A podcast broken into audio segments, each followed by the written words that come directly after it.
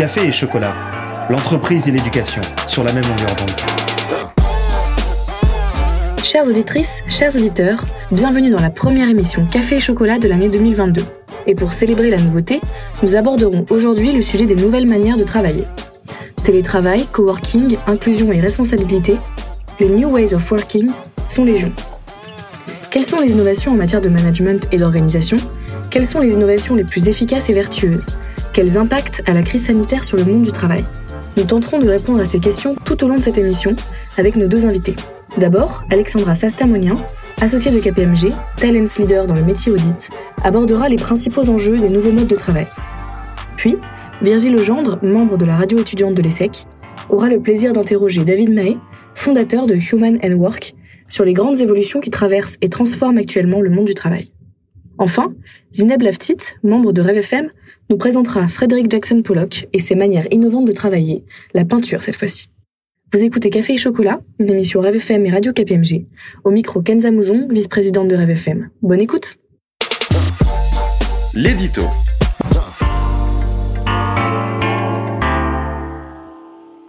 La crise sanitaire a accéléré les changements et l'on assiste aujourd'hui à un changement d'époque.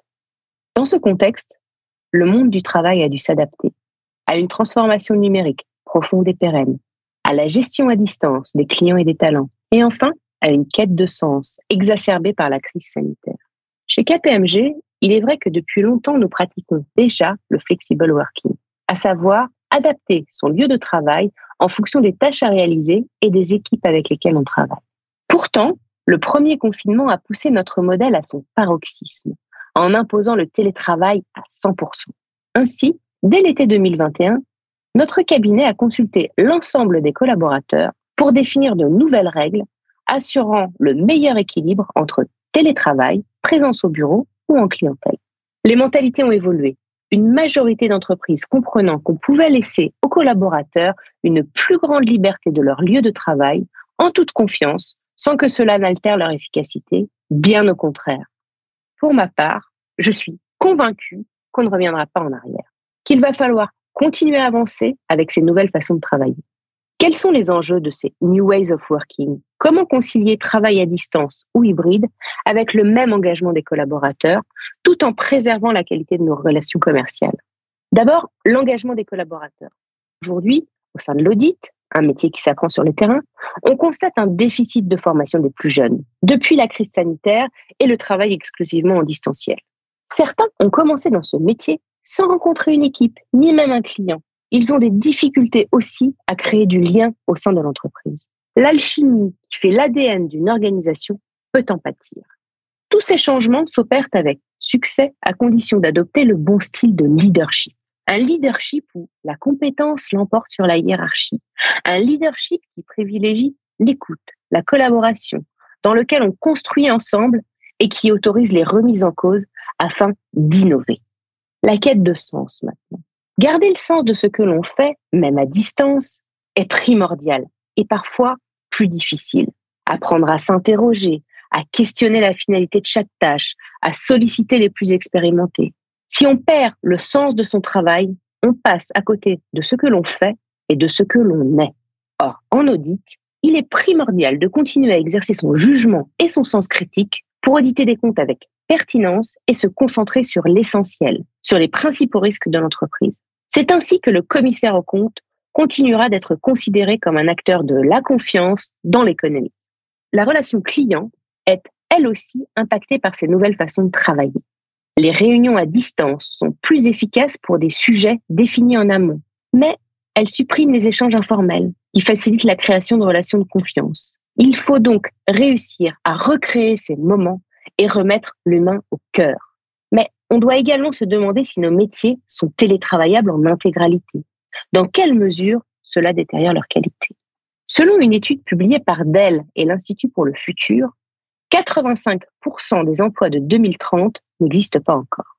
L'intelligence artificielle, la robotique vont non seulement transformer en profondeur les métiers existants, mais surtout en créer de nouveaux, dont on peine encore à dessiner les contours. Nos façons de travailler vont continuer d'évoluer, c'est inexorable. À nous, collectivement, de tirer le meilleur de ces évolutions pour inventer un nouvel environnement de travail où il fera bon collaborer à la fois pour le développement de nos professionnels et de nos activités. Un challenge magnifique. L'interview.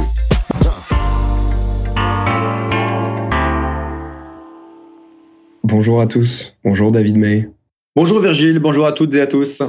Vous êtes président de Stimulus depuis bientôt 10 ans et fondateur d'Human and Work. Votre entreprise réunit les meilleurs experts de l'humain au travail et conseille les entreprises sur les trajectoires professionnelles ou les accompagne dans leur bien-être au travail. Vous le dites vous-même, vous avez pour ambition au cours des quatre prochaines années de bâtir le leader européen du conseil en ressources humaines. Ce sera ma première question. Votre entreprise suit et accompagne les employés en entreprise. Quel bilan dressez-vous des nouvelles manières de travailler apparues depuis la crise sanitaire? Qu'avez-vous observé? Et qu'est-ce que les entreprises ont mis en place? Alors, ce qu'on observe depuis deux ans, ça a été effectivement une accélération de certains mouvements qui étaient déjà à l'œuvre euh, auparavant et qui ont été donc euh, accélérés par euh, l'adaptation à cette crise sanitaire. Donc, le premier point d'abord, c'est le fait de prendre soin des gens. C'est-à-dire qu'il y a eu une vigilance, une focalisation, une attention nouvelle portée par les entreprises, portée par les, les travailleurs à la question de la santé mentale. On a tous été confrontés par les confinements, par la peur de la maladie, par éventuellement euh, euh, le stress lié à l'incertitude par rapport à l'avenir. Il y a des questions nouvelles qui pouvaient créer des troubles psychologiques, euh, du stress, et pour certains des, conséquences plus délétères, des dépressions, etc. Donc en tout cas, ça, a montré aux, décideurs dans l'entreprise que la question de la santé mentale est un facteur clé de succès de l'entreprise et que prendre soin des salariés, c'est une bonne pratique. Donc ça, c'est une première évolution liée à cette crise sanitaire. La deuxième évolution, elle est liée évidemment à la généralisation ou en tout cas le fort développement du travail à distance. Alors le travail à distance est à la fois quelque chose qu'on a subi euh, du fait de, cette crise sanitaire, mais c'est aussi une pratique qui a beaucoup transformé le travail et le rapport que les salariés ont au travail. Et là, on va pouvoir parler des questions de sens du travail, des questions d'organisation du travail, des questions de pratiques professionnelles, de comportements managériaux. Euh, et il y a eu effectivement beaucoup de choses qui ont été transformées. La formation, le rapport au lieu de travail, le rapport au moment, la question du lien social. Voilà, voilà autant de sujets pour lesquels, en tout cas, on a fait une expérience nouvelle du travail. Vous parlez du télétravail. Pensez-vous qu'il constitue un progrès? Historiquement, le télétravail a toujours été un trésor parce que ça permettait l'équilibre entre la vie pro et la vie perso. Parce que ça permettait à des gens euh, libres, euh, autonomes, eh bien, de, d'avoir un équilibre de vie convenable. Et c'était perçu par, de manière quasiment unanime comme un véritable trésor, à la fois pour la performance des entreprises comme pour euh, la qualité de vie au travail des salariés. Toutefois, depuis deux ans, on a quand même observé que certaines pratiques de télétravail étaient délétères. Et il faut faire attention à ce que ce trésor qui est le télétravail ne soit pas euh, transformé euh, en un gros problème. Donc concrètement, euh, le télétravail, quand il est désiré et librement choisi, bah, c'est un trésor. Quand il est contraint et généralisé, ça peut être une difficulté. Quand on organise les choses correctement pour bien télétravailler, c'est un trésor. Quand on laisse faire n'importe quoi, ça peut être une difficulté. Et donc, l'invitation finalement qu'on fait euh, vis-à-vis des entreprises aujourd'hui, c'est à la fois de continuer à développer le télétravail, pour qu'il constitue un, un, véritable progrès pour les salariés et pour les entreprises, mais surtout d'organiser le travail de façon à ce que le télétravail soit euh, bien vécu euh, par les salariés et par les managers. Quelques exemples. Eh bien, euh, il faut créer des moments pour que les gens se croisent. Il faut créer du lien social pour que les gens se sentent quand même attachés à l'entreprise ou attachés à leurs équipes ou attachés à leurs collègues. Il faut ensuite faire confiance et déléguer de la confiance euh, aux, équipes. Donc, donc, on doit faire finalement évoluer les pratiques de l'entreprise si on veut vraiment que le télétravail reste un progrès pour les salariés. Au cours des deux dernières années, on constate que beaucoup de personnes ont ressenti une perte de sens dans leur travail. Des concepts comme le bore-out, à savoir l'ennui, le manque de travail et de stimulation, ou le brown-out, quand on se déconnecte de soi-même pour accomplir les tâches demandées, ont pris de l'ampleur. Avez-vous accompagné les entreprises dans de telles situations? Les New Ways of Working continuent-elles d'avoir un impact sur le mal-être au travail? Quels sont les salariés les plus touchés? Y a-t-il autant de femmes que d'hommes? La question du, du sens au travail, c'est une question qui est absolument centrale. Aujourd'hui, qu'on soit étudiant à l'ESSEC, qu'on soit cadre d'entreprise, qu'on soit ouvrier euh, dans une usine, on a besoin de savoir pourquoi on travaille. On a besoin de se sentir utile et on a besoin de se sentir en cohérence avec finalement nos, nos, nos, valeurs. C'est ça le sens au travail. Donc beaucoup de personnes aujourd'hui questionnent la question du sens au travail. Pourquoi? Soit parce que déjà, ils ont le sentiment, ou ils ils ne, de ne pas comprendre finalement à quoi ils servent. Donc c'est le rôle des dirigeants hein, de, nommer finalement l'utilité de l'entreprise, sa raison d'être, euh, et de mobiliser euh, des équipes autour d'un projet commun qui fasse que quand vous vous levez le matin, bah, vous savez pourquoi vous allez travailler. Le deuxième point lié au sens au travail, c'est qu'on doit prendre du plaisir dans son travail. Évidemment, pour une bonne part, certains vont travailler pour gagner des sous et avoir une paye à la fin du mois. Mais ça ne suffit pas. On a le sentiment finalement que le travail, c'est une œuvre collective et qu'on contribue à cette œuvre collective. Et puis enfin, on a besoin de travailler dans des entreprises dont les comportements sont cohérents par rapport aux valeurs qui sont affichées. Et ce qu'on appelle les conflits de valeurs, eh bien parfois ça vient détruire les questions de sens au travail. Ça nécessite eh bien un effort des entreprises pour aligner finalement les comportements, les pratiques avec les valeurs qu'on affiche. Sans ambiguïté, la question du sens au travail a un très gros impact sur le sentiment de bien-être ou de mal-être en entreprise. Des gens qui se sentent utiles sont beaucoup plus heureux que des gens qui se sentent inutiles. Et ça se traduit effectivement par l'implication, euh, l'engagement, euh, l'efficacité et la capacité à collaborer dans l'entreprise. Euh, ou quand on a, quand on est moins engagé, ben effectivement, c'est beaucoup plus compliqué et on est beaucoup plus malheureux.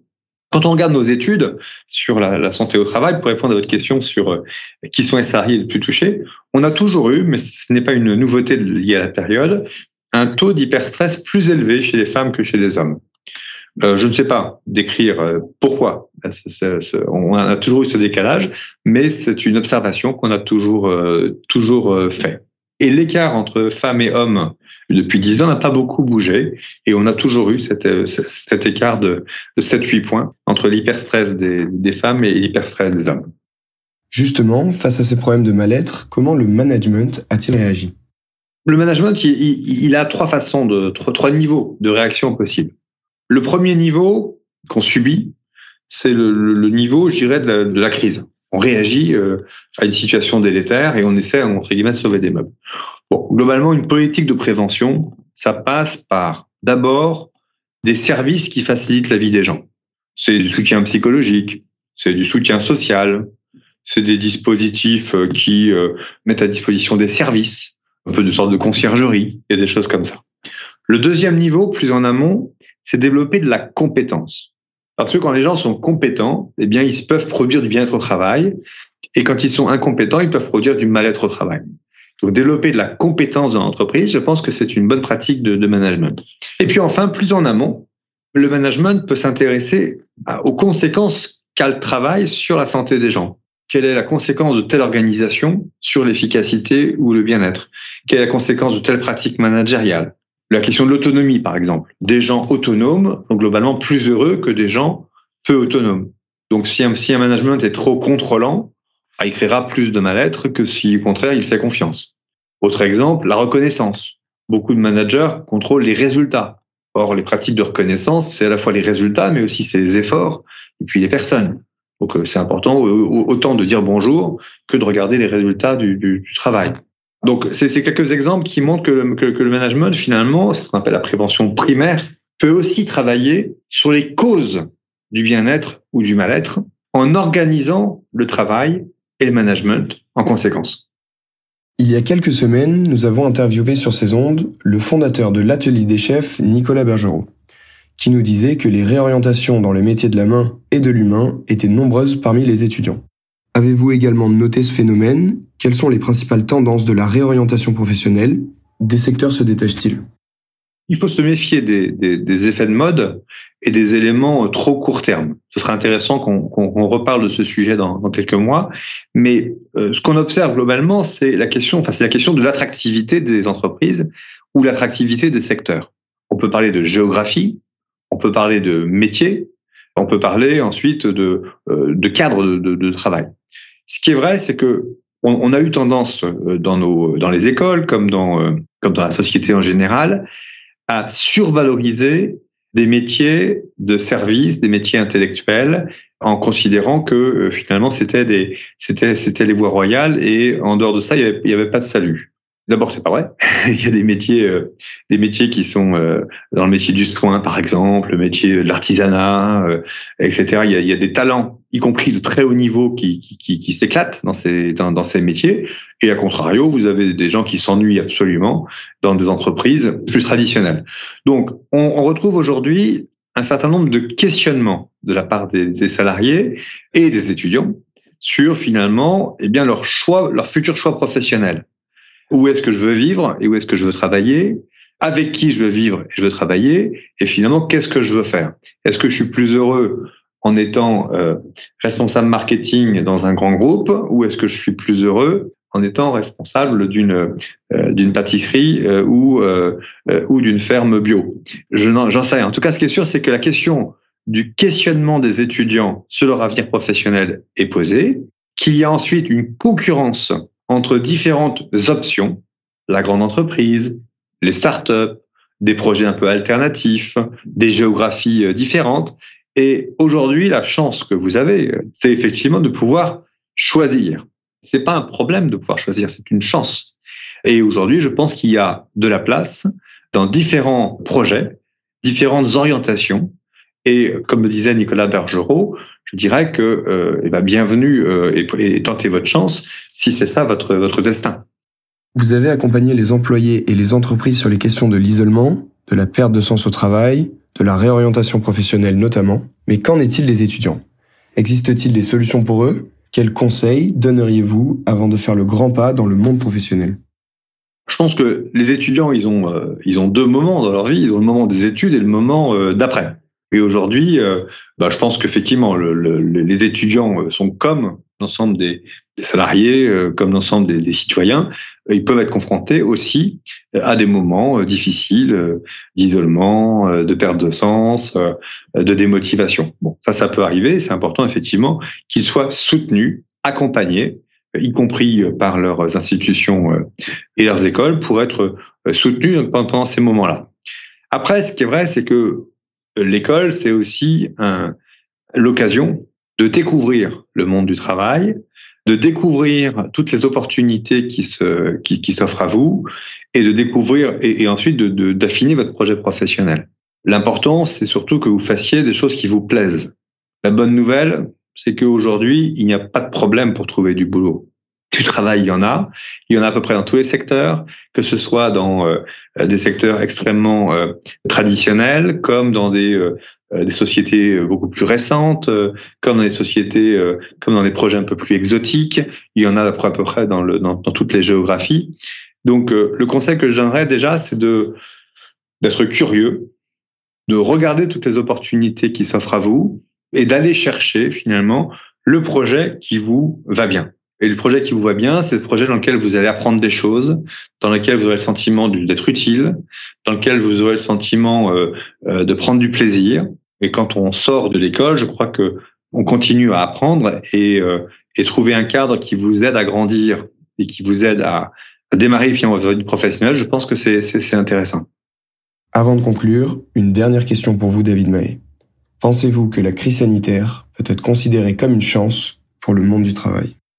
Cette crise sanitaire, sans ambiguïté, c'est une chance pour le monde du travail.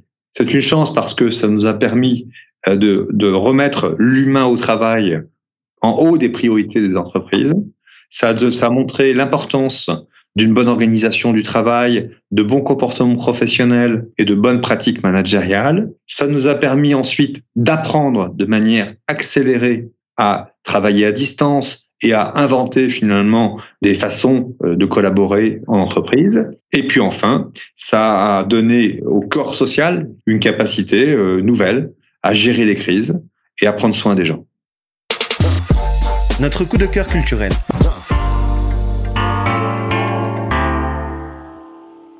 Aujourd'hui, c'est de peinture que nous allons parler. De Picasso à Klimt, en passant par Archimboldo ou encore Monet, l'on s'imagine toujours le peintre comme un individu méticuleux, précis à l'extrême, appliqué et consciencieux. Prenez pour preuve le nuancier de peinture, le nombre incalculable de pinceaux ou encore de techniques dont peut utiliser le peintre. Chaque détail de l'œuvre créée semble avoir été réfléchi, pensé et repensé. Mais imaginons à présent une nouvelle façon de peindre, en rien comparable avec cela. Imaginons qu'un artiste décide de peindre à grands coups de pinceau, voire de bâton. C'est là une nouvelle façon de peindre, une façon pour le moins révolutionnaire. Cet homme, c'est Frédéric Jackson Pollock. Peintre américain du XXe siècle, connu pour avoir inventé l'expressionnisme abstrait, il crée deux techniques de peinture, le all-over et le dripping. Le all-over consiste à couvrir la surface du tableau sans hiérarchie. Le traitement homogène fait alors que la peinture semble ne plus se restreindre aux limites physiques du support. Pollock peignait par exemple les toiles étendues sur le sol. Il ne pouvait donc jamais voir l'intégralité de son œuvre d'un point de vue extérieur. Avec le dripping, de l'anglais laisser goûter, Pollock se passe de la palette et du pinceau. Il prend des bâtons et les trempe dans ses bidons de peinture quand il ne trouve pas directement les dix bidons avant de peindre, au gré de ses envies, de ses rêves, de son imagination. C'est ainsi que naissent non plus des peintures, mais des chorégraphies, des danses de couleurs et de formes. Cet homme, à l'origine de plus de 700 œuvres, exercera une influence déterminante dans l'art contemporain du XXe siècle. La toile numéro 5, par exemple, peinte en 1948, a été vendue en 2006 pour la bagatelle de 140 millions de dollars. C'est devenu ainsi l'une des œuvres les plus chères de tous les temps. Osez donc proposer ces nouvelles façons de travailler et vous ferez un petit pactole. C'est moi qui vous le dis.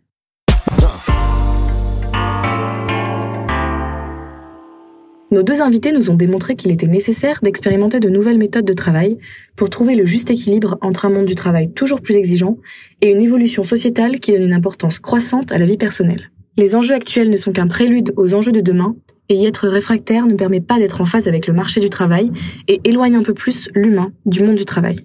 Merci d'avoir écouté cette édition de Café et Chocolat et à très bientôt sur les ondes de Rêve FM et Radio KPMG. Café et Chocolat, une émission de Radio KPMG et de Rêve FM.